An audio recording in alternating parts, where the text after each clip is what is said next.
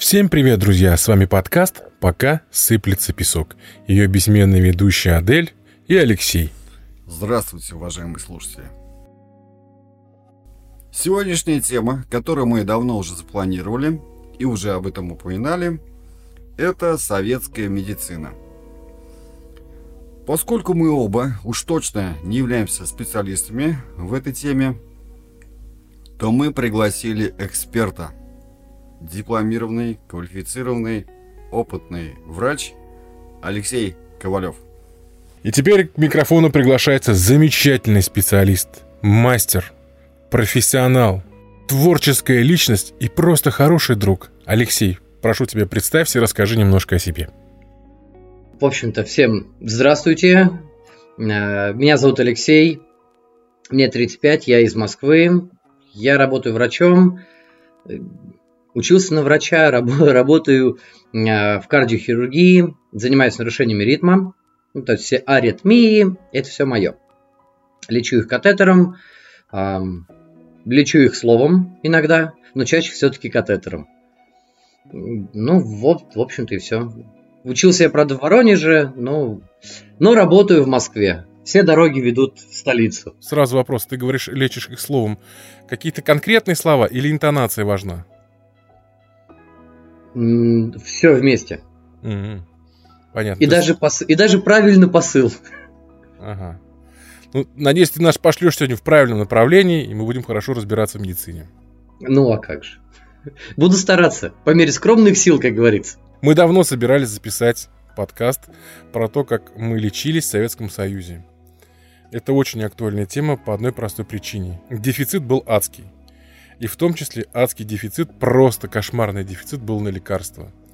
И в аптеке э, зачастую не было каких-то серьезных препаратов, и люди лечились какими-то народными подручными средствами. И это было очень популярно.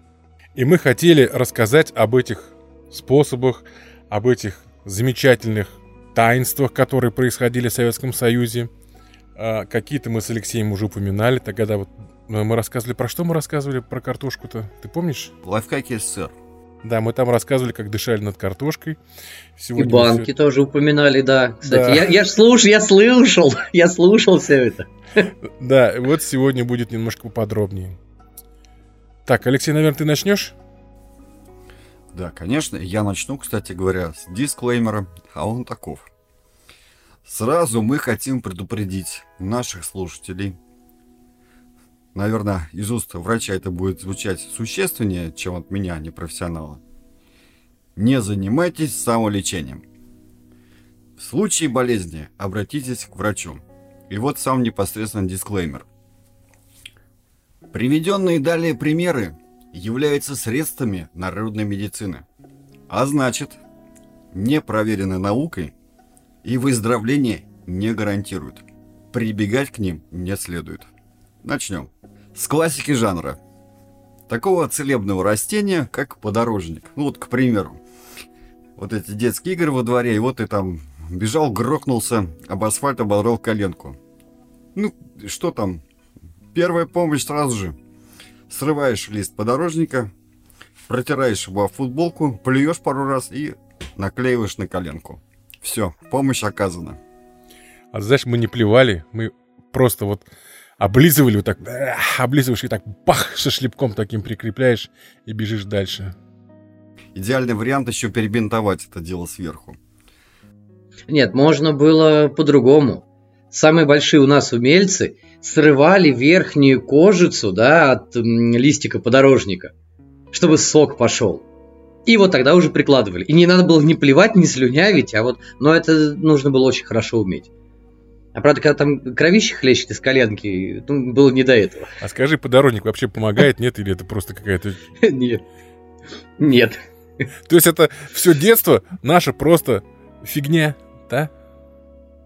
Ну, нет, смотри, по сути дела, если бы я был биологом профессиональным, и занимался бы травами целебными, может быть, я мог бы сказать по поводу каких-то биологических э, свойств конкретно, но по сути дела нет. По сути дела он не помогает, а, и максимум это помощь, то, что ты просто чем-то прикрываешь э, раневую поверхность. Все. Абсолютно. Но если уж был дисклеймер, я понимаю, что э, не надо и нельзя разрушать детские э, мечты, фантазии, воспоминания, но так делать ни в коем случае нельзя. По буквально одной очень важной причине.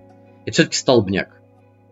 Потому что бактерии, которые вызывают столбняк, они находятся в грязной почве, могут на траве находиться, на, ну, то есть на растениях, ну, тем более асфальт, камни и прочее. Поэтому, естественно, это делать нельзя. Я прекрасно понимаю, что мало кто и бежит после содранной коленки делать прививку от столбняка, но в избежании лучше так все-таки не делать. Слушай, сразу вопрос тогда, а вот столбняк в какой-то маленькой форме есть, существует? То есть есть вероятность того, что я вот с ним живу до сих пор, нет? У меня что-то вот... Нет. Нет, да? Ну, все, нет. слава богу. Нет. Прям, слушай, ну, разрушитель легенд какой-то. Ну, смотри, во-первых, эм, очень важно, что мы же делаем прививки, но я думаю, про прививки мы, наверное, поговорим еще, да, я так, я так предполагаю, конечно. Да-да, у нас вот. есть этот пункт. Вот, а, поэтому сильно распространяться сейчас не буду, но по большому счету мы же делаем все прививки, и если прививка сделана правильно, вовремя и грамотно, то она будет спасать. А так, любая рана промыть чистой тканью закрыть. Ну, в идеале бинт, марля, как бы. Но понятное дело, что когда мы бы бегали в в шортиках коротких, да, по э, деревенским улочкам, нам было не до бинтов, тем более не до чистых. И вообще э, лучше бы не забегать домой, а то не дай бог бабушка или мамка увидит, что штаны грязные, и все, и больше не пустит на улицу. Поэтому подорожник был лучшим средством. Ну вот, кстати, в этой, в этой связи продолжим. Вот все-таки пришел ты домой, и тебе мама там или бабушка или кто-то еще обрабатывал, как правило, эту рану там небольшой йодом или зеленкой пластырь или сверху. Содержимое аптечек тогда было крайне небогатое. То есть это, соответственно, там, не знаю, бинт, йод, что-то там от сердца, какие-то таблетки, какие-то от живота, парацетамол, аспирин и, собственно говоря, все. Ну, там где-то в глубине валялся жгут и горчичники. И вот обычно, когда человек встречается первое с адвокатом, с юристом, или с врачом, то обычно ему задают такой вопрос хитрый, с таким подходцем. А, вот у меня есть один друг, вот он хочет спросить, если бы встретился вот с адвокатом или врачом, так, вот у нас такая встреча сегодня состоялась. И вот в свете текущих событий, какой бы мы хотели получить совет? Первое. Что должно обязательно храниться в домашней аптечке? И как быть, если множество препаратов импортные и какими из отечественных их можно заменить? Вот такой вопрос, Алексей, к тебе. Вернее, два. Ну, начнем тогда с первого. А, в любой домашней аптечке, как ни странно и не банально, а, должны находиться бинт, а, любой антисептик, кожный, наружный, там, мироместин, хлоргексидин, желательно перекись водорода. Это банально и всегда. А, Все остальное, да, окей, можно использовать какие-нибудь БАДы, ну, в общем, все препараты, которые не являются лекарственными средствами. Я так, может быть, общо отвечу, но может в аптечке лежать все, что не вызывает эм, симптомов э, передозировки. Вообще не вызывает передозировку. Все остальное, наши банальные, всеми любимые обезболивающие, там, процетамол, а, наши э, любимые капельки от сердца, там, от нервов, все кровололы, волокордины и прочее, лучше просто так не держать. Это я говорю уже вот, ну, по, прям как врач.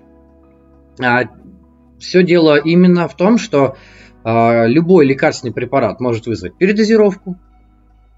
Это каскад. Он может быть просто там, я не знаю, сыпь банальная где-нибудь под коленом. А может быть целый каскад э, крайне неприятных последствий, начиная от задержки дыхания и заканчивая вообще остановкой сердца. Такое тоже может быть. Поэтому э, дисклеймер в начале выпуска был очень в тему. Ничего не принимайте, не покупайте без совета врача.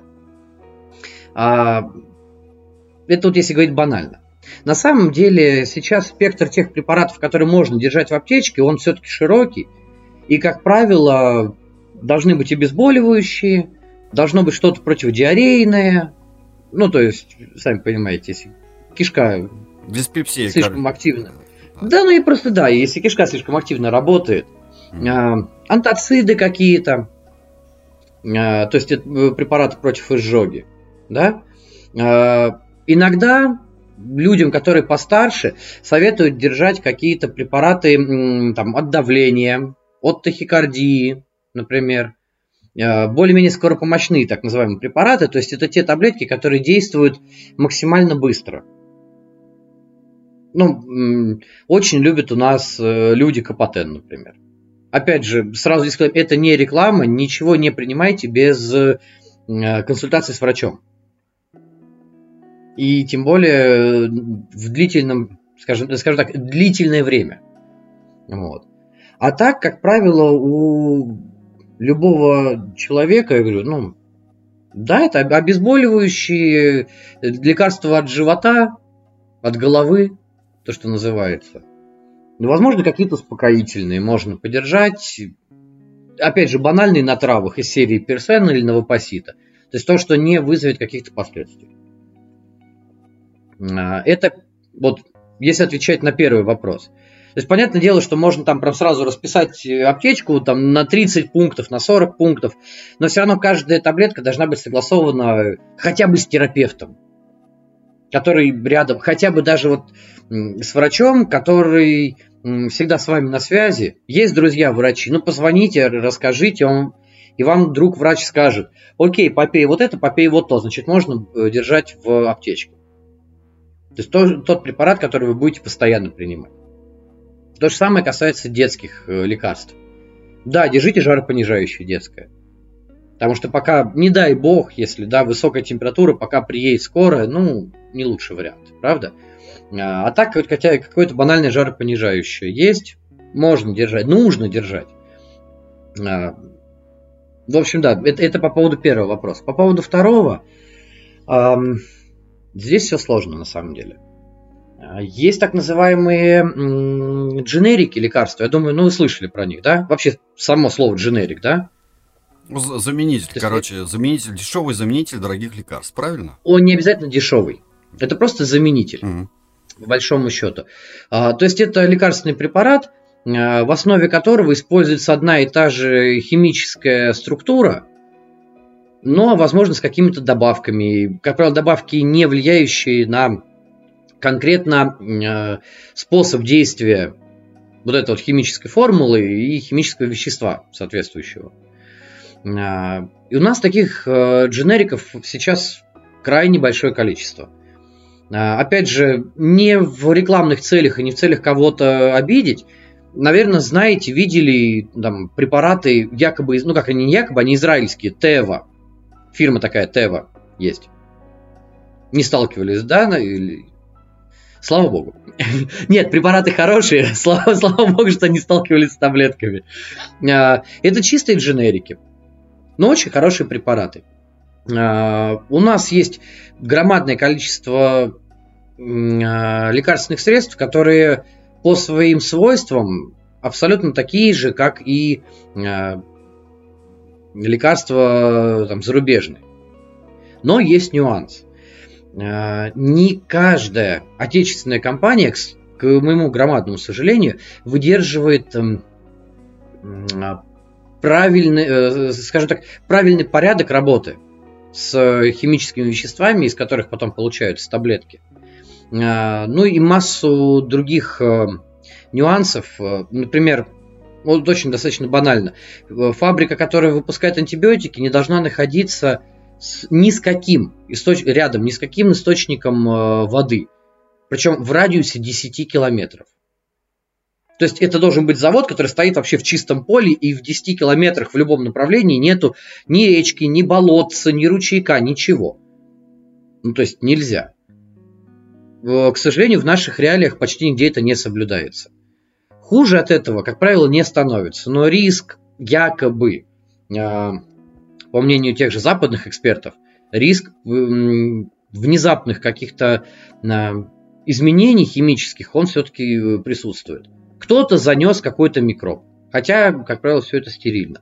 Поэтому большая часть, ну, процентов 90, скажем так, а, тех препаратов, которые выпускаются в России, либо которые завозятся к нам с Ближнего Востока, а, из Индии, из Китая, они все-таки, ну, более-менее по своим свойствам а, сходны с, там, с европейскими аналогами, которые мы как бы считаем как самые лучшие, да. Исключения есть в некоторых наркотических препаратах. Э, исключение есть в некоторых препаратах для лечения онкологии, э, потому что они у нас просто не зарегистрированы, и просто их как таковых нету. Хочется немножко увести в другую тему. Вот сразу.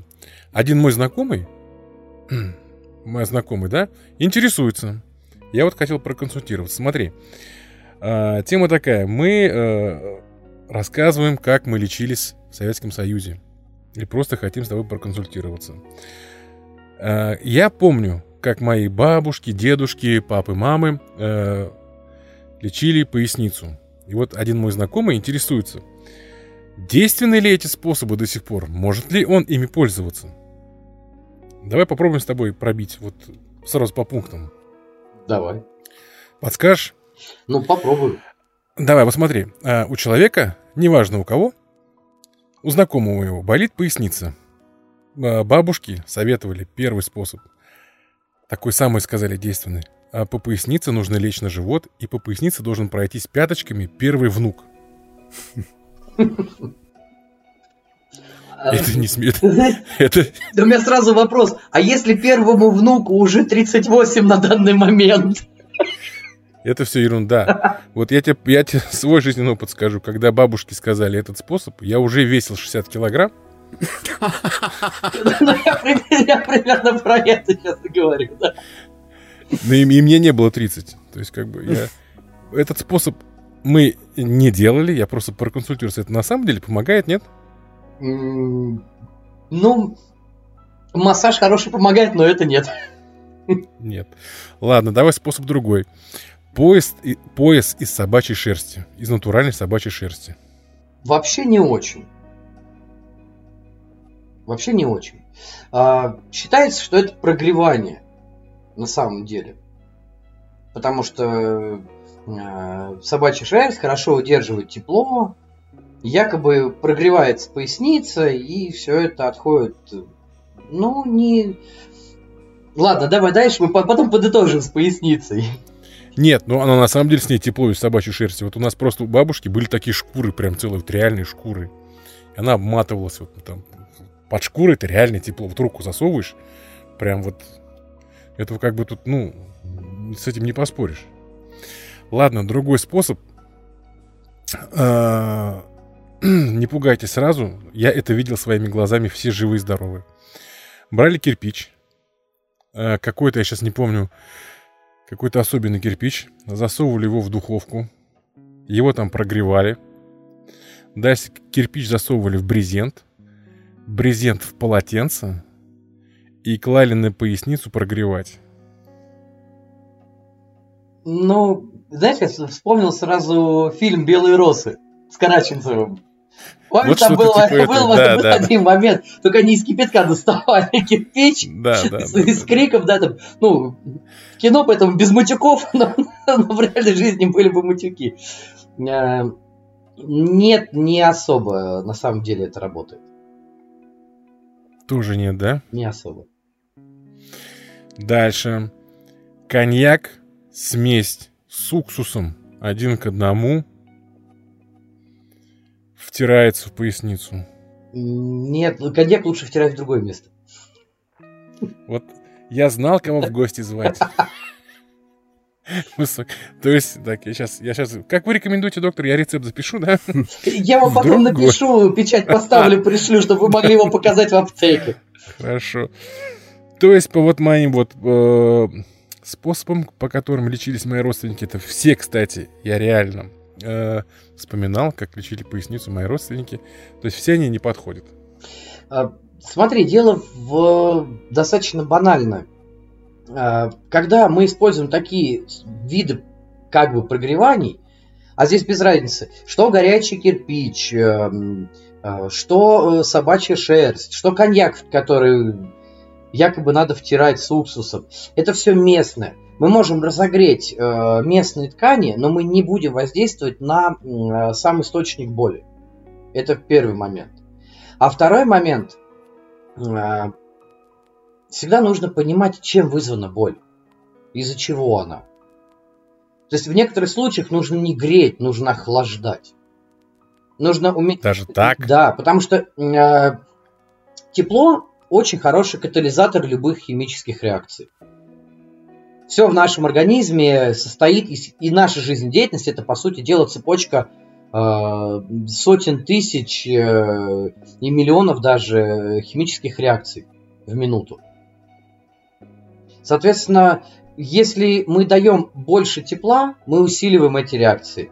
Меньше тепла, мы их ослабляем или тормозим вообще. Поэтому нужно понимать источник боли, что это. Если это травма какая-то, если это гематома, не дай бог, там какая-то хроническая, или, ну, только что вот, э, условно говоря, поработал на огороде, пару раз плохо согнулся, лопнул сосудик, начало, пошло сдавление, заболела поясница – но мы же при синяках, как правило, что делаем? Вот тоже дедовский старый метод. Ложку колбу, правильно? Холодная. Ну, когда не было льда, э, что брали? Ложку колбу приложили, кастрюлю колбу прикладывали, у кого лоб большой или синяк громадный. Э, уменьшить отек. Здоровью моему полезен русский холод, как писал Пушкин. Да, вполне. Поэтому нет, не, не, все, не все будет работать. А, согревающий эффект нужен тогда, когда а, есть плохое кровоснабжение. Вот если болит поясница, если болит спина, и точно знаешь, из-за того, что плохо кровоснабжаются э, нервные окончания, ну то есть нервы сами по себе, которые отходят от э, позвоночника, от спинного мозга, их нужно напитать кровью, чтобы получить э, больше кислорода, чтобы они начали активнее работать. Ну, это я, понятное дело, я все более-менее банально объясняю, да, но если требуется именно такой эффект, тогда нужны согревающие мази, тогда нужно что-то, что раскроет сосуды, что усилит приток крови. А если наоборот, нужно остановить этот, э, убрать э, отек, убрать спазм какой-то, да, такой, прошу прощения, не, не спазм, а э, гематому, например, да, тогда нужен холод. Я вот в этом разрезе, конечно, даже не думал ни разу насчет того, что может быть и нужен холод. То есть, как бы для меня это вот сейчас открытие, то, что... Ну, наверное, да, конечно, э, к врачу идти прежде всего, прежде чем какие-то вот меры предпринимать. Но у нас, говорю, я вот вспоминаю, начинало что-то болеть, и один из этих способов сразу. Алексей, который из Казани, может быть, у тебя какие-то способы есть домашнего самолечения? Давай-ка поделись, а то что-то мне краснеть одному неудобно. Конечно. Лечение радикулита в моей семье – это отдельная сага о форсайтах. То есть из опыта моих бабушки и дедушки, которым этим заболеванием всего возраста страдали, я приведу несколько семейных историй. Первый способ такое лечение э, дедушкиного радикулита, он был лайтовый. Надо было изготовить волшебное натирание. Из чего? Рецепт, который нашим, опять же, слушателям, я еще раз повторяю, не надо записывать и тем более применять. Бритвенные лезвия и швейные иголки заливались уксусом, причем желательно даже уксусной кислотой для убыстрения реакции – поставить это все дело в закупоренной банке в темное место, если я не ошибаюсь, на две недели. Но не факт, что на две недели, а до полного растворения вот этих всех железячек. И после этого этим средством нужно было натирать поясницу. А они что, растворялись? Подожди, лезвие растворялось? Да, вот, э, да, они растворялись. Ну, учитывая тонкость иголок и тонкость лезвий. Я не знаю, что нам скажет доктор по этому поводу. Я, вот, честно говоря, я это первый раз слышу. Я сейчас пытаюсь в голове э, представить, э, из чего могли делать лезвие с иглами, из, и что там, какая там должна быть концентрация уксуса, чтобы это все растворилось, и что из этого потом будет. Ну, я что-то, честно говоря, не знаю. Звучит, звучит страшно. Но нет, это, нет, это, это еще, это я сказал сразу, это еще лайтовая история. Другие две... Это еще лайт? Это история лайт? Это лайт. Если честно, я думал, ты расскажешь, что вот они, значит, иголки с лезвиями растворяются, ага. потом их заливают в какую-то другую форму, как трансформеры превращаются, там железо вот так перегоняют. Нет? А что с ним делать, с этой жидкостью дальше-то? Ну, втирали в поясницу, как натирание, короче. Вот, все. А вот эти металлы, они как бы не вредны были, нет, там, для кожи, для покрова, нет? Ну, ну это же, во-первых, начнем с того, что это не внутреннее применение, а наружнее. Ну, от, от наружного тоже может э, быть очень больно и очень плохо. Значит, ну, бабушка моя... Матерые, конечно, вообще родственники. Я бы, честно говорю, я тоже прошу прощения, но я просто в шоке. Извини, пожалуйста, продолжай. Бабушка моя, Александра Андреевна, лечила радикулит более радикальными народными средствами. Значит, как-то раз, когда моя мама и моя тетка, то есть ее сестра, были еще детьми, она, как в сказке бабушка, посылает, она такая была очень властная дама, старший экономист порохового завода другим человеком быть не может, со сталинских времен там работающих. Так вот, идите в лес за подснежниками. И те принесли корзину подснежников. После чего бабушка, причем это было по совету ее подруги, значит, бабушка подснежники нарезала мелкими кусочками и в виде компресса положила на поясницу, закутала шалью там или чем и легла спать. Ну, все легли. Однако через час она взвыла, и, как оказалось, во сне эти чудодейственные цветы своим едким соком вызвали прям вот страшнейший химический ожог. Да, а бабушка еще такая матершинница была на самом деле. Вот. Ну, в общем, это было что-то. Второй способ, а этому я уже был сам не просто свидетелем, а соучастником. Дело тоже происходило на нашей даче в поселке Замища на Волге. И вот она нас с сестрой, с Наташей, посылает, в свою очередь, на Волгу и говорит, так, наберите мне тины. И тоже, кстати говоря, этот совет был связан с тем, что какая-то подруга, правда, видимо, другая, ей уже посоветовал это дело. Но мы рады стараться, мы набрали, помню, банный таз такой, шайку тины, и притащили ей за ручки эту шайку, вот поставили. На тебе, бабушка, Тина.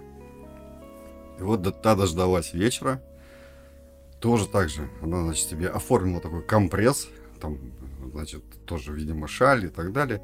Примотала себе это все на хребет и легла спать. И, значит, опять-таки, э, это было на даче, она спала на втором этаже, мы на первом, и мат, перемат, она спускается, там проклинает эту подругу, которая ей посоветовала. Что оказалось? Пока тина мокрая, этого нифига не заметно. В общем, короче, когда тина высыхает, оказывается, в ней живут такие маленькие беленькие червячки.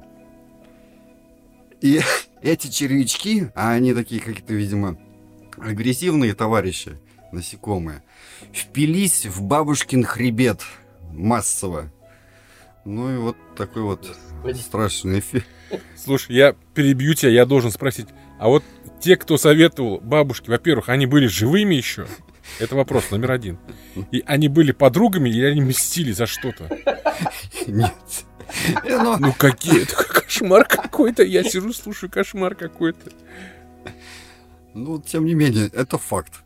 Это как-то жестоко очень. Ну, давай ты как доктор, давай скажи, если я не знаю, что говорить. Самое интересное, что э, я, я тоже не знаю, что говорить по, по очень банальной причине. Э, понять э, образ мышления деревенских знахарей от которых это все пришло, ну, Алексей же сказал, что это вот из уст в уста, что называется, от которых это пришло, очень сложно. То есть нельзя исключать, что какие-то э, растения имеют эм, э, более-менее, что называется, целебные свойства, ну или их можно применять э, в качестве какой-то терапии. Ну, помните же, опять же, на самом деле тоже из, из детства, вот у меня воспоминания из детства, правда не со спиной, естественно, а, что мы делали, когда болело горло?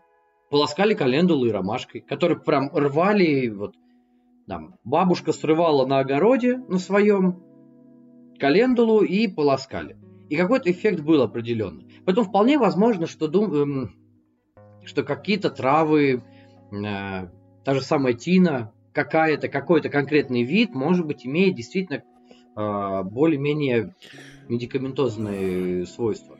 То есть надо, ты хочешь сказать, нужно знать, что рвать. Конечно. То есть это может быть и это и не, и не чушь. То есть какая-то тина, может быть, помогает. Конечно. А это даже как с грибами. Если ты идешь по грибы, то ты же должен знать, что ты будешь рвать. И с, э, с растениями то же самое. Я, я даже больше скажу. У некоторых растений можно использовать только что-то одно, например, там стебель, корень, цветы, и нельзя все остальное использовать.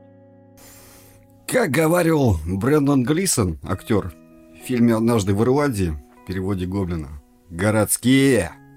Вот рассказываю историю, тоже семейные, как лечили опять-таки ангину в те далекие, очень ранние советские времена.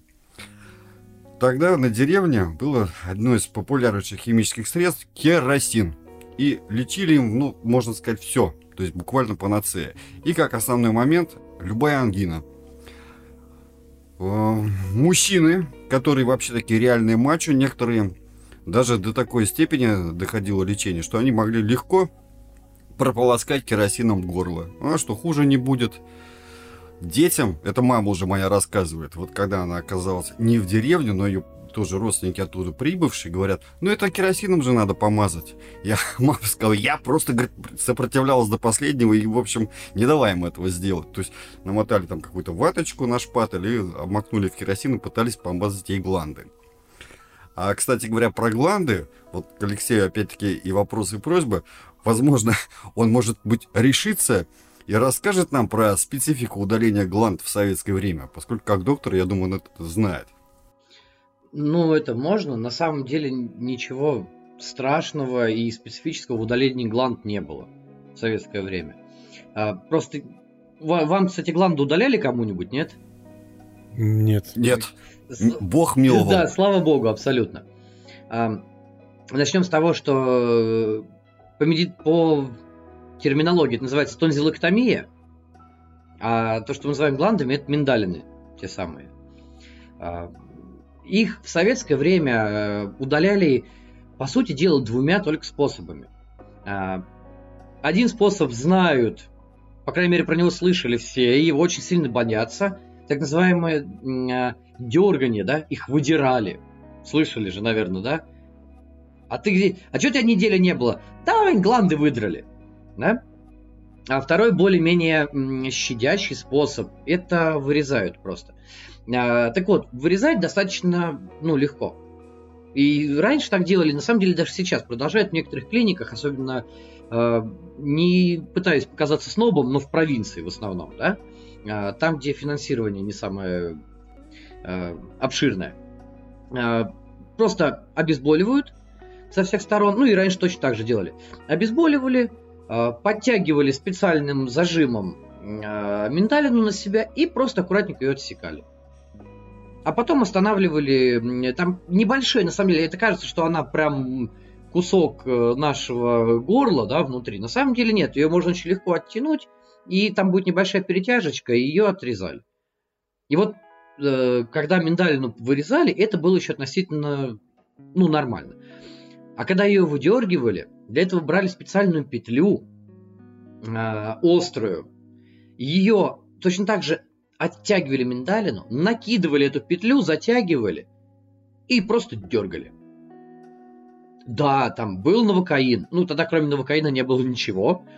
А, ну, или осо- особо, я слышал, по крайней мере, нам рассказывали, особо буйненьким а, представителям а, делали под крикаином. То есть из серии «Иди что, громче покричишь, меньше поболит». Такое, такое тоже было. Э, собственно говоря, эти два метода, они до сих пор, э, ладно, выдергивать э, не так часто, а вырезают до сих пор, да. И они сейчас пришли. Они прожили все это советское время, перестройку и дальше живут и здравствуют. Единственное, сейчас из новых только лазер появился. А так, по сути дела, мы как драли миндалины, так и дерем дальше. Я вот что хотел про, про керосин хотел спросить. Смотри, какая ситуация. Э, Алексей заметил и правильно заметил то, что лечили простуду горла керосином. Я тебе больше даже скажу. В Казани было одно место, где продавался керосин. Был один магазин в центре. На Муштари был такой небольшой магазинчик. Мне мазали, моей сестре мазали, отцу мазали, матери мазали. Все друг другу мазали керосином.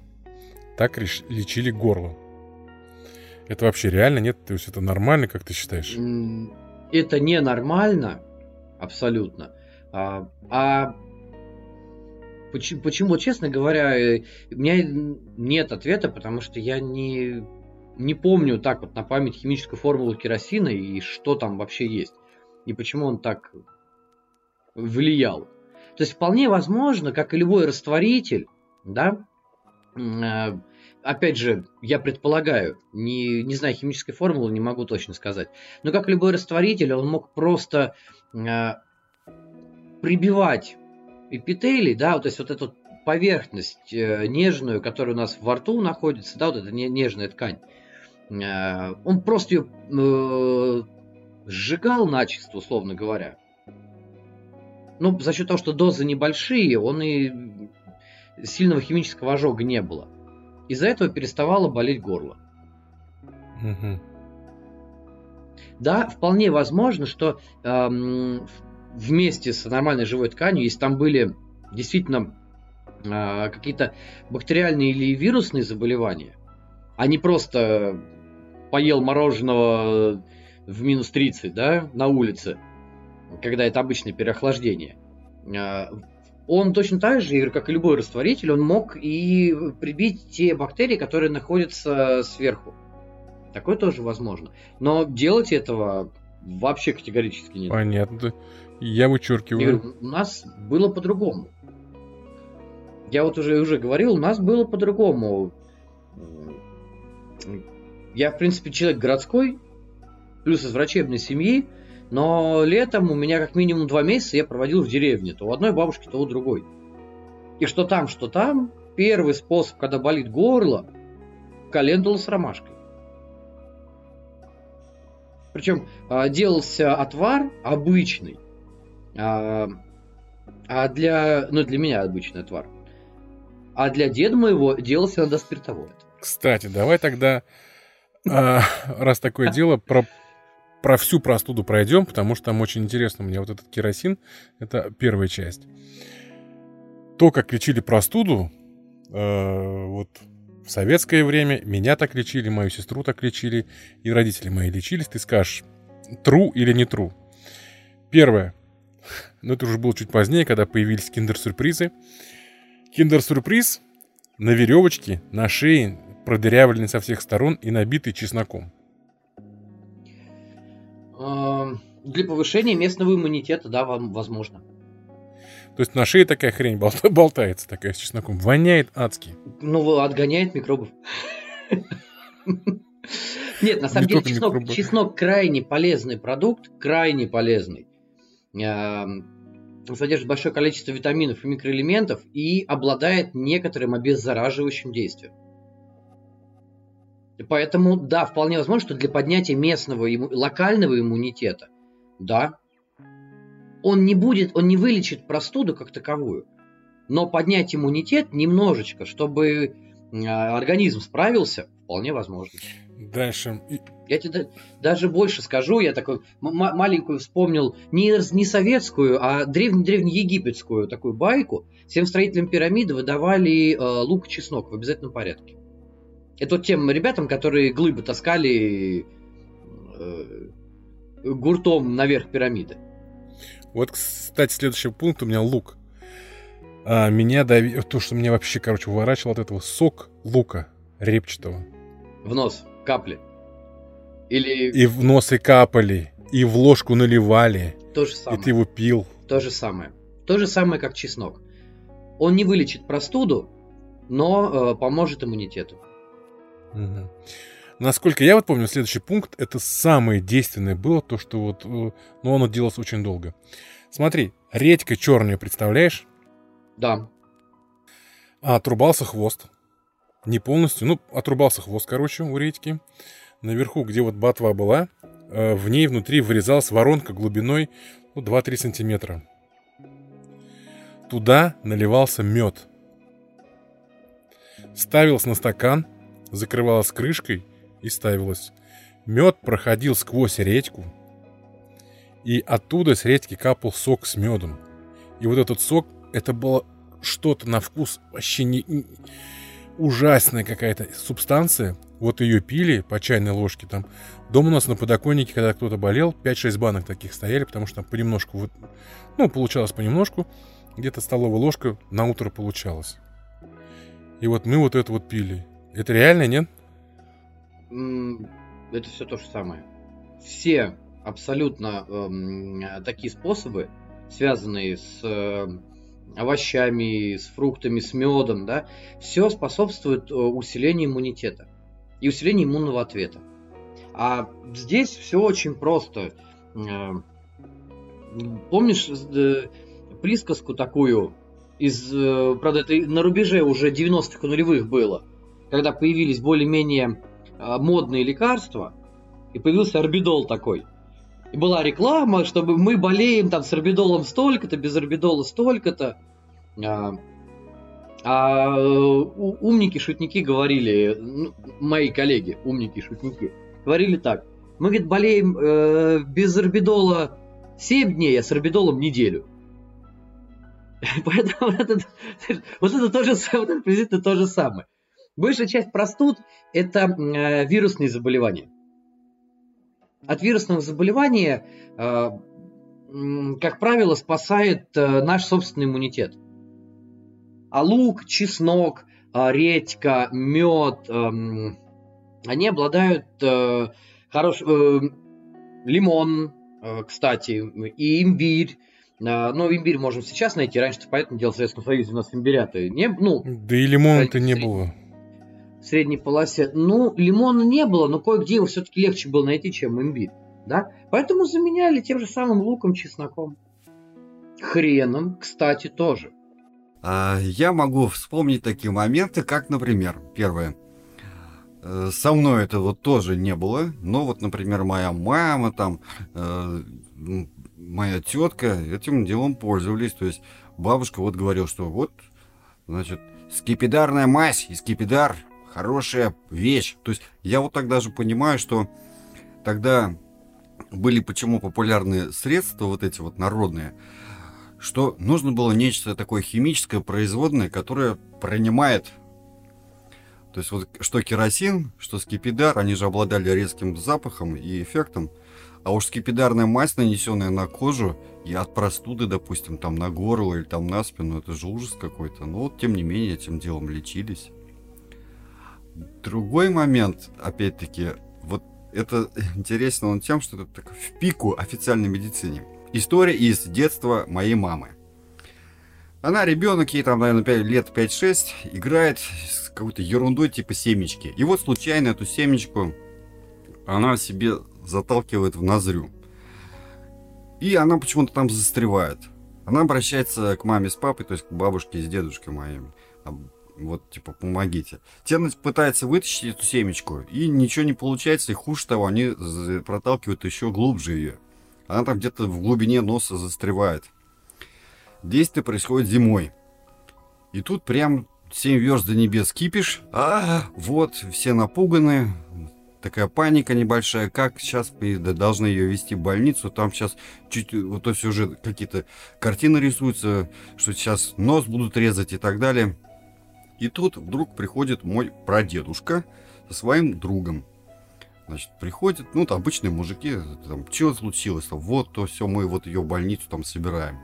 Сейчас вот чуть не нос резать пойдем, не можем вытащить семечку. И дедушкин друг, или он дальний родственник был, этого я уж сейчас не помню, говорит, так вы ей перчику дайте нюхнуть. А те, значит, в попыхах, поскольку уже собирается к врачу, так от него отмахиваюсь, мол, вот под руку тут болтаешь такую ерунду. Он говорит, ну перчику, перчику, да ей дайте нюхнуть. И, в общем, насыпает на ладонь черный перец из перечницы и дает ей понюхать. Та несколько раз чихает и семечко вылетает. Вот Кстати, так. я вот вклинюсь. У меня способ действенный, которым нас мама лечила сестрой от насморка. У нас было такое алоэ растение дома. Брался листок растения, вот это алоэ, на терке перетирался, делал сосок, закапывал в нос, и мы садились и чихали. Вот как сейчас помню, мы где-то от 30 до 50 чихов было после вот этого закапывания. И мы чихали настолько сильно, настолько обильно, что не то, что там насморк проходил, там последние мозги, короче, могли просто вы, вылететь. Представляешь, ты сидишь, и вот минуту ты остановиться не можешь и чихаешь, и с каждым разом сильнее. И ты хочешь встать, попить, ты не можешь, ты чихаешь и чихаешь. И потом все, значит, ты расчихался уже, можешь спокойно вздохнуть, успокоился, и тебе говорят, а теперь картошка. И тебя, значит, суют под одеяло, дают эту картошку, ты сидишь, короче, и потом с таким красным лицом и тебя отпускают. Алексей, я к тебе как специалисту хотел спросить вот такую вещь. У нас, по крайней мере, у нас в семье, да, наверняка в большинстве семей в Советском Союзе, большинство целебных рецептов было связано с водкой.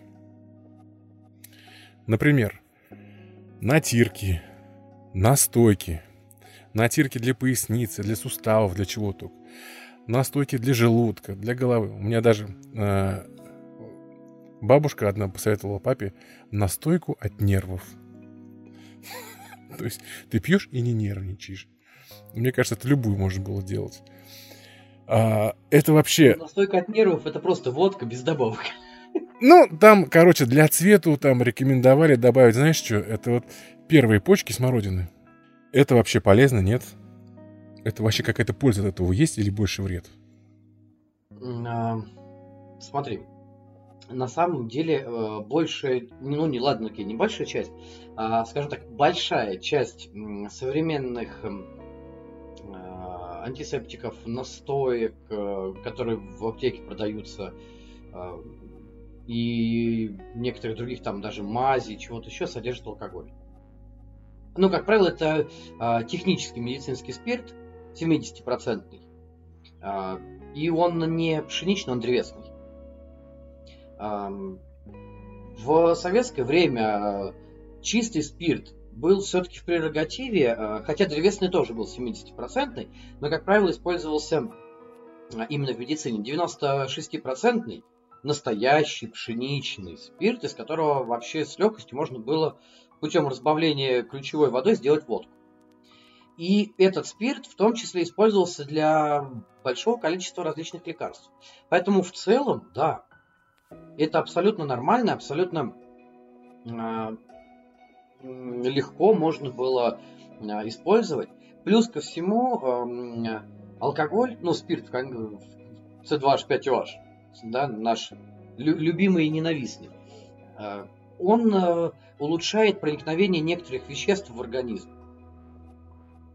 просто вот локально, местно, да, а, все. Потому что а, у спирта, на самом деле, это а, принцип действия основан на, а, наверное, вы знаете эту, да, как ты сказал уже, от нервов, да, присказку. Голова болит, выпей на ночь 50 грамм коньячку, и голова пройдет, все будет хорошо. При небольших дозах алкоголь оказывает сосудорасширяющее действие. Соответственно, чем шире просвет сосуда, тем, э, а это распространяется не только на такие там большие магистральные артерии, вены, это распространяется вообще на все абсолютно. То есть в том месте, где ты э, попробовал на язык э, немножечко спирта и дал ему немножечко впитаться, там тоже сосудики чуть-чуть расширятся. Где они расширяются, легче проникают э, вещества в, э, в это место. Местно хотя бы. Точно так же идет эм, э, впитывание лучше в, там уже в желудке, в кишечнике. Поэтому, э, если вот такие дедовские настойки, что называется, э, принимали в небольших количествах. Действительно, что называется, по показаниям, а не так, как особенно в деревнях. У меня голова болит, а я пойду пол-литра выпью, и болеть перестанет. И нервов не будет, и вообще все будет хорошо. Главное не проснуться в курятнике потом на утро. А, в небольших количествах, да. И очень важно было а, правильные вещества взять, э, вспомогательные. То есть то, что как раз я, это даже я неправильно сказал, вспомогательным здесь был, как, была как раз водка. А правильные э, лечебные какие-то ингредиенты взять, которые действительно могли в таком спиртовом растворе в виде настойки улучшить свои свойства. Плюс концентрация-то была уже достаточно не слабая. И поэтому, да, вполне, это все очень хорошо работало. И да. сейчас работает. Ну, надо сразу тогда к дисклеймеру, да, нашему вернуться что все равно употреблять и злоупотреблять ни в коем случае нельзя. Это как бы мы просто вспоминаем то, что было раньше. У меня вот... Не, без, без совета, э, точнее, без рецепта врача ничего. А тем более, как врач говорил, алкоголь яд. 30% всего лечили водкой, другой 30% лечили всего медом. То есть, опять-таки, мед имел, вот именно натуральный мед, тогда э, глубоко химически подделать его еще не могли. И в большинстве случаев было дешевле сделать его обычным медом, чем добавлять сахар или еще что-то. Ну, по одной простой причине, там, сахара не достать или еще чего-то. Мед был натуральным. И, говорю, вот в 30% случаев водка, 30% мед, остальное уже там так, какие-то другие рецепты.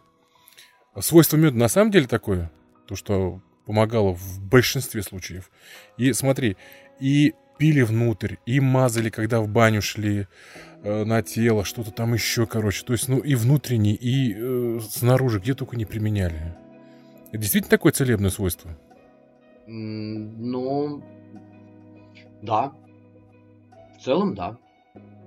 Наружно то, что мазали на тело, э, абсолютно э, хорошо работало, как э, те же самые скрабы. То, что сейчас наши жены, там, дочки используют как сахарные скрабы, да, или как там они называют, не знаю, сладкие, да, мед точно такое же выполнял действие. Да, действительно. И внутрь тоже. Мед это же белко, чисто белковый продукт. Поэтому помимо своих хороших э, свойств для народной медицины, его точно так же использовали и используют сейчас для укрепления иммунитета – а, и при этом используют очень осторожно, потому что он вызывает у большого процента людей аллергические реакции. У некоторых э, неконтролируемые и тяжело подающиеся лечение, к сожалению. Но, по сути дела, да. Так что опять дисклеймер. Просто так мы ничего не лопаем. Ну, на самом деле, в принципе, не надо э, просто так что-то непонятное лопать. Но по большому счету просто это не, да, даже не дисклеймер, это скорее совет. Надо просто следить за собой и понимать, что конкретно каждому человеку заходит, а что не заходит. Вот и все.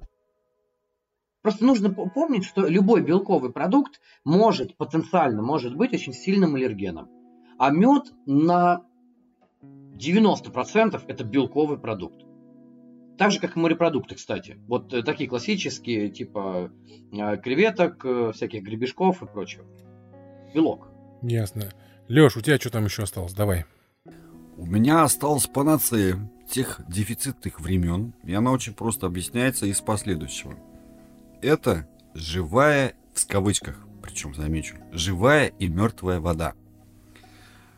Моему дедушке, как мы с тобой говорили в одном из выпусков про хобби там и так далее, что тогда очень были... Что тогда было очень много умелых рукастых людей с паяльниками, не ракетиров. Это ты не про 90-е, да? Ты не про да, 90-е? Да, вот, да. Ему один такой товарищ спаял приборчик. Что он себя представлял? Он подключался к сети 220 вольт, из него выходили два электрода, анод, соответственно, катод – и этот прибор заряжал воду. Там еще был такой мешочек брезентовый для одного из электродов. Один, соответственно, в итоге этой реакции э, изготовлял кислотный э, воду, она была, по-моему, мертвая, а которая щелочная, это была живая.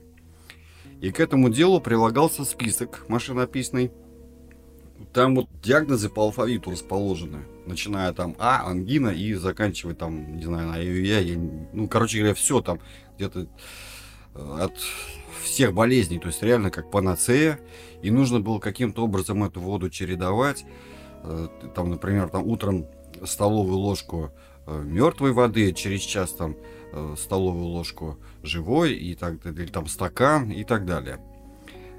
Вот как-то так вот этим делом, я помню, прям нас в свое время, ну, прости господи, замучил. То есть вот от всего, там, мы подростки, вот там появляются эти прыщи какие-нибудь подростковые, вот это надо помазать, вот приложить там мертвую воду, а потом живую.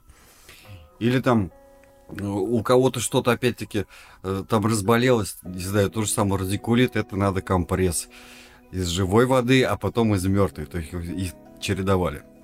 Что скажет нам по этому поводу врач современный? На самом деле, э, я первый раз, я слышал про вариант вот этой живой мертвой воды, э, но, как правило, я к ним всегда относился как к какому-то как к Кашпировскому и к Чумаку, которые заряжали воду.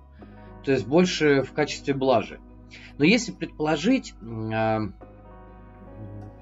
с научной точки зрения, попробовать, по крайней мере, предположить, э, определенное количество ионов э, или катионов, то есть положительно и отрицательно заряженных частиц, оно может влиять на э, работоспособность клеток.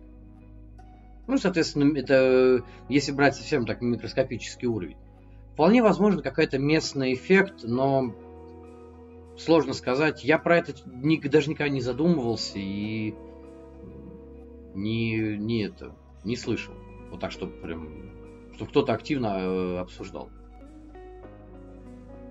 Ну, лишь бы, ли, ли, ли, лишь бы это не было связано с чем-то ядовитым.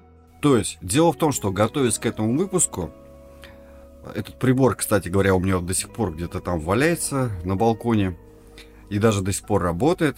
Дело не в этом. Я залез в интернет, решил посмотреть отзывы и так далее, и удивился тому, что, оказывается, по сию пору он изготавливается, правда, еще, что интересно, в промышленных, что называется, масштабах. Несколько компаний его делают на разные объемы воды, там, что называется, для комнатного применения, кабинетного такого аппаратика, и заканчивая с большим литражом.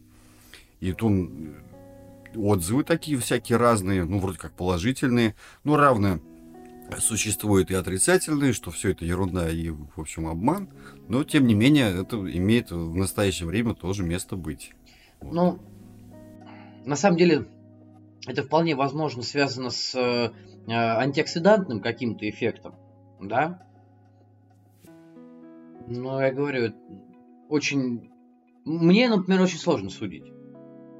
Потому что я говорю, я как всегда и к этому относился как э, к определенной степени шарлатанства. Вот, вот конкретно вот з, живая мертвая вода, заряжать ее, не заряжать там чем-то. Мне кажется, это бред. Понятно, говоря. понятно. Слушай, я вот тебя хотел спросить вот о чем. Э, я это точно в детстве помню, я отдельным пунктом его вывел. А, когда я был таким розовым пупсом, малышом, я рассказывал уже, тетушка водила меня к себе на работу в Министерство торговли, и оттуда она узнала об одном чудодейственном препарате. Даже не препарат, я не знаю, что это вот тогда это было. В общем, суть в чем? Они искали его лет 5 или 6 точно потому что я первый раз его услышал еще там, в начале, когда я начинал учиться в школе, а получили они, они его, когда я уже близко к окончанию школы был. Они вот его достали, это был пакетик, это сантиметр на сантиметр, в нем была черная штука, и назывался это мумиё. Как они тряслись, они какие-то за какие-то бешеные деньги достали.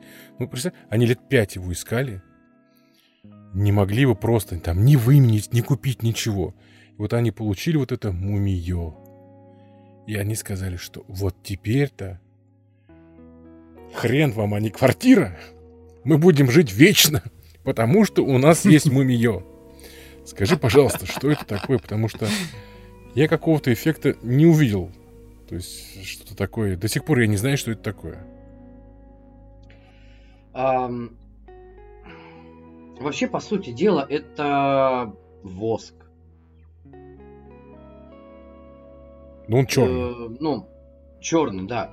А если, эм, если мне не изменяет память, на самом деле, я могу ошибаться, э, но помните э, шикарный фильм э, неотечественный э, Эйс Вентура, вторая часть. Смотрели, нет? Ну да. Там было Гуано. Да, да, да, да. Гуано белой летучей мыши. Вот, по сути дела, мумиё это э, гуано летучей мыши.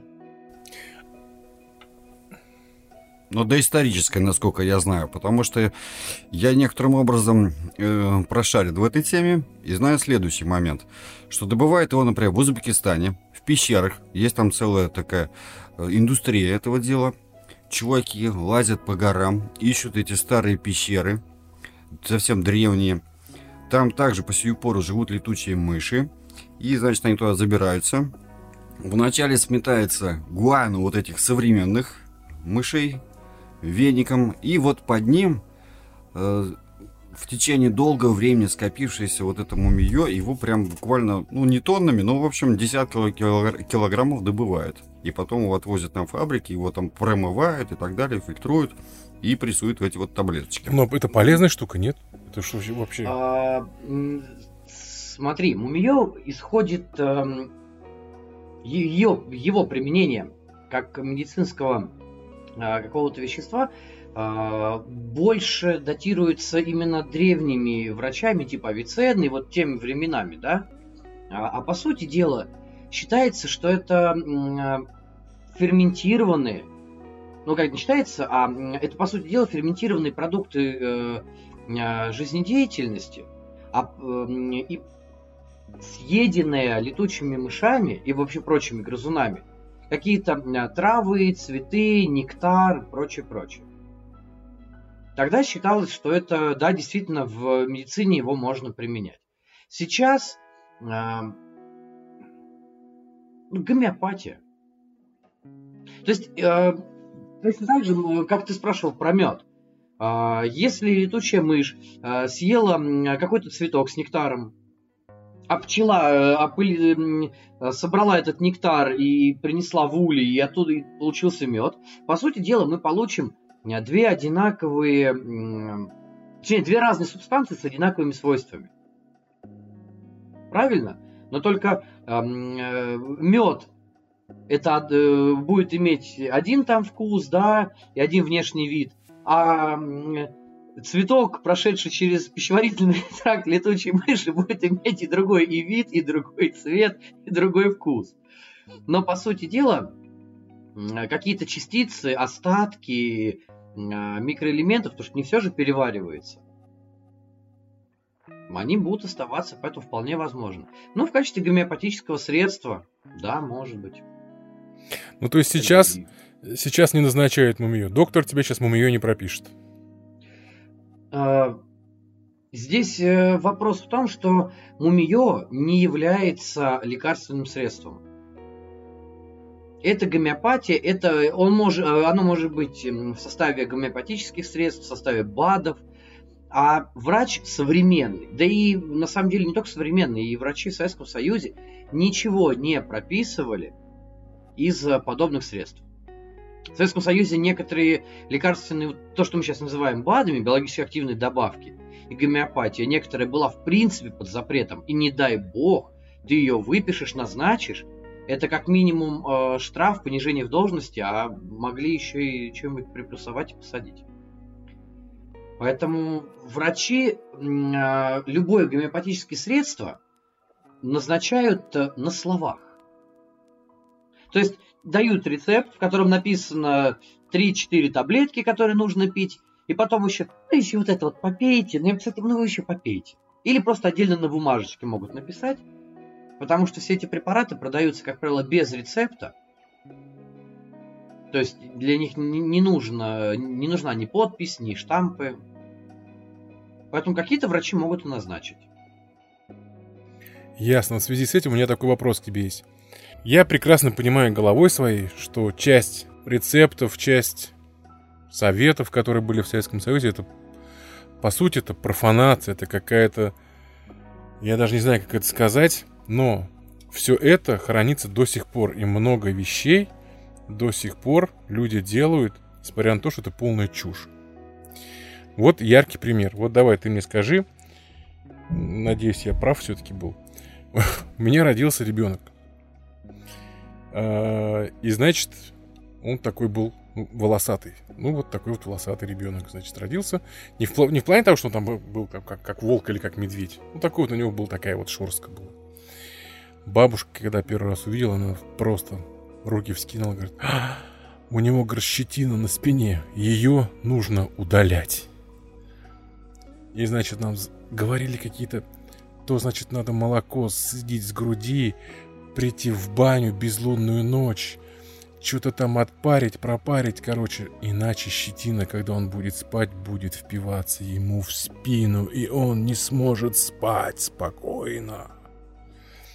Ну, то есть это реальные вещи, нет? Или это бред полный? Вот успокой меня, пожалуйста. Ну, как любитель э, кошмарных историй, я могу подтвердить, что реально. Так же реально, как домовой и русалка. А на самом деле, понимаешь, э, большая часть народных рецептов, которые, которыми пользовались в, и в Советском Союзе, они пришли из тех давних царских времен, когда не было нормальной медицины. То есть она была где-то столице, в некоторых там уездных городах больших, но ее не было почти на селе. Справлялись э, знахари, э, там бабки-повитухи принимали роды, э, то есть как, как таковых врачей не было, да? И все народные приметы, естественно, они были на чем-то основаны. В первую очередь на опыте, люди понимали, что может хорошо влиять, что может плохо влиять. Они не понимали, почему. Они видели, что... Я даже не знаю, сейчас какой, какой пример вспомнить, чтобы более-менее было понятно, да?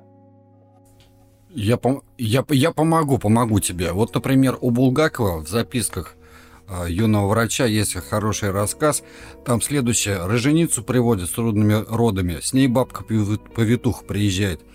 И когда врач укладывает э, роженицу в гинекологическое кресло, наклоняется и видит там сахар. И говорит, это что такое? И повитуха говорит, так вот я ж положил специально, э, малыш-то ведь почувствует сахар и полезет сам. Вот, вот, ну, это понятно, языческих времен да, эти все заблуждения и вот эта идея. Как приметы, как какие-то средства народные. У Булгакова очень хорошие, кстати, а, записки юного врача, все вот эти вот э, рассказы, которые собраны в единое произведение. Очень много описано. Но Булгаков сам был врачом. Он действительно э, сам э, прослужил, скажем так, в уездном городе. Да. Земский врач села Покровского Смоленской губернии с 1916 по 1917 год. Он имел опыт общения, скажем так, с э, деревенскими людьми. Но здесь э, есть один момент, о котором я хочу все-таки сказать. Э, это психология. Мы сейчас говорим э такое слово, о, это психология, это все в голове. И на самом деле все приметы – это психология. Это все из головы. Поэтому, э, когда люди не понимали природу определенных явлений, природу определенных эм, э, заболеваний, или наоборот какого-то там резкого выздоровления каких-то заболеваний, они все это сводили к ну, сначала это были козни демонов, э, да, козни злых богов э, или еще что-то. Э, потом это стали какие-то природные, может быть, явления, которые помогали, не помогали. Но люди сваливали все на что-то, что находится вокруг. Соответственно, приметы задобрил Бога, все будет хорошо. Да, точно так же, не, не принес какую-то жертву, все будет плохо. И психологически люди так себя успокаивали. То есть появлялся так называемый самый-самый ранний первый доисторический эффект плацебо. Отсюда все приметы идут, и отсюда все вот эти поверья, что нужно куда-то сходить, что-то сделать, обязательно трижды кругом пройти вокруг папоротника. Сначала надо найти этот папоротник, потом вокруг него погулять, попрыгать там костром. Это приметы. Но они очень сильно влияли на психологию человека. А так называемые, э, точнее, фраза все болезни от нервов, она все-таки имеет э, под собой определенную и фактическую, и фундаментальную базу.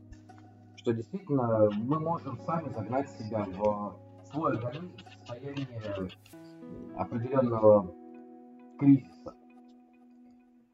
Слушай, вот смотри. Если в приметы, то и мы сделали все как должно быть, Получается такой эффект плацебо. Мы сами успокоили свой организм, свой мозг, и он перестал направлять сигнал, что все плохо, все плохо, все плохо. Он начинает направлять сигнал, о, все хорошо, мы все можем. Организм начинает отвечать ему тем же самым, эм, ну это уже медицинским языком, говоря, гуморальным ответом. А, то есть начинаются выбросы гормонов, которые там, тех же самых эндорфинов, которые а, улучшают общее состояние, соматическое состояние это все голова. Ну и как добавляют современные психиатры к этой поговорке «все болезни от нервов», они говорят, а нервы от безделья. То есть, к сожалению, современному человеку у него много свободного времени от вот этого безделья. И вместо того, чтобы чем-то полезным заниматься, он чаще всего думает. Черт знает о чем.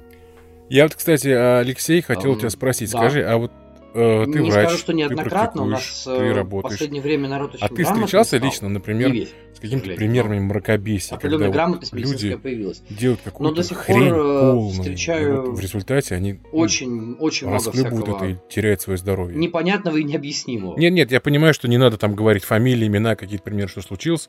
Просто в целом, как бы, мне кажется, все-таки как бы просветление какое-то идет в уму народном целом какие-то вот эти вот старообрядческие вещи уходят, нет? Или все-таки остались еще? Ну, смотря что называть старообрядческими. Если народная медицина, она есть. Она есть и, э, э, как сказать, э, чтобы, чтобы вы меня правильно поняли, э, мы не против безвредной народной медицины, условно говоря. Я имел в виду какие-то вещи народной медицины, которые человек залечивает себя до такого, что приходится идти к врачу. А... То есть что-то делать не так. Знаешь, по, по своей специализации э, я такого встречаю мало. Именно и, из-за специализации. Я скорее, знаешь, встречаю достаточное количество людей, которые, например, затренированы настолько, что приходится их лечить. То есть они не таблетками себя загнали. Хотя, кстати, знаешь, э, было, было у нас пару э, человек, э, это не совсем лекарство, да, а, а те же самые биологические добавки, но люди, которые очень большие любители тяжести потягать. Вот этот пауэрлифтеры, а, все, я понимаю, о чем да. ты говоришь. То есть да, это не зожники, да. как, ну, как мы их там многих называют, э, и кроссфитеры, которые на площадках сейчас, особенно вот сейчас лето пойдет, они активно появятся, будут опять там прыгать, отжиматься. А это именно э, те самые дяди с громадными рельефами, которые жрут много чего. Допинг. Вот такие у нас бывали. Их было несколько раз, что, ну, в общем-то, человеку помочь адекватно было уже очень тяжело. Ужас это не, это не лечение, да. Это не, не таблетки. А, а в принципе, на самом деле, да. Такие случаи до сих пор встречаются. А, именно когда люди народной медициной или какой-то гомеопатией действительно доводят себя до либо до истощения, либо просто запускают болячку. Поэтому еще один дисклеймер. Если вы чувствуете себя плохо, лучше быть дураком в глазах врача, но врачу показаться на глаза. То есть не надо бояться э, прийти к врачу и не надо бояться э, того, что вас пошлют и скажут, это у вас обычная простуда, потому что за обычной простудой может маскироваться много чего не самого хорошего. Золотые слова. Леш, у тебя есть что сказать еще? Вот, видимо, всякое время, учитывая свою специфику, привносит какие-то новые народные средства. 90-е, о коих мы говорили в выпуске, когда, прости господи, жрать было нечего, появилась тогда массово достаточно читаемая книга автора американского Поля Брега. Она называлась «Чудо голодания». Я не шучу, там начиналась она буквально с такого абзаца, что он приводит пример, как он голодал 40 дней. И это достаточно объемистая книжка. И вот как это вообще воспринимать и как к этому можно относиться. Я могу понять, что в то время это, может быть, был такой какой-то пиарщицкий ход и ответ, что, мол, люди, жрать нечего, страна в ужасном кризисе, лекарств нет. И, в общем, вот что есть, то есть. Вот голодайте, может, что поможет. Вот как нам скажешь? Я скажу, что это крайне...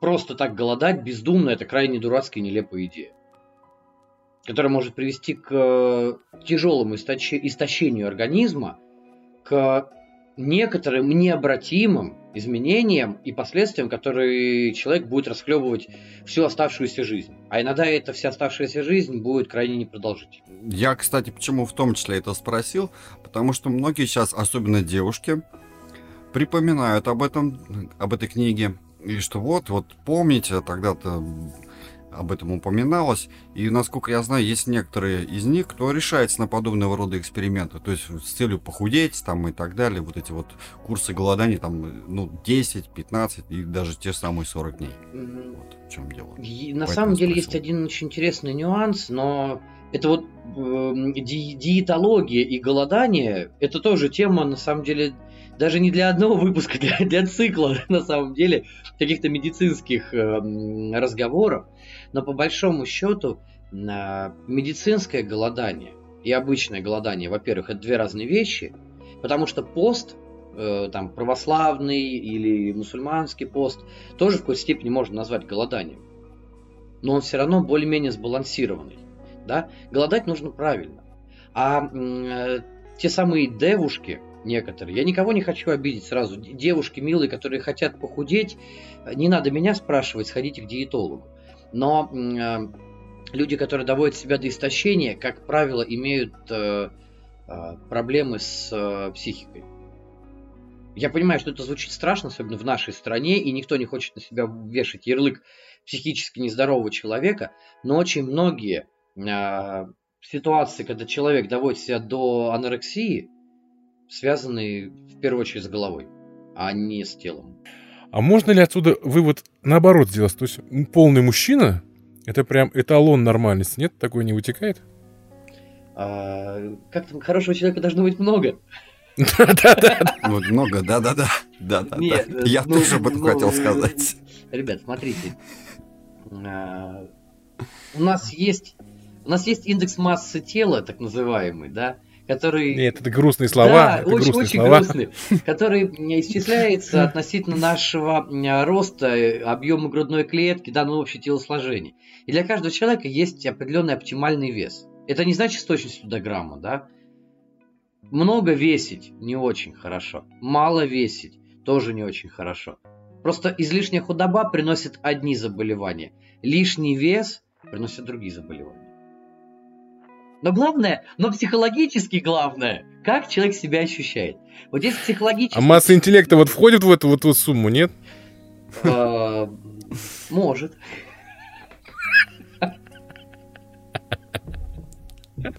Вот так-то. Съели худальчики.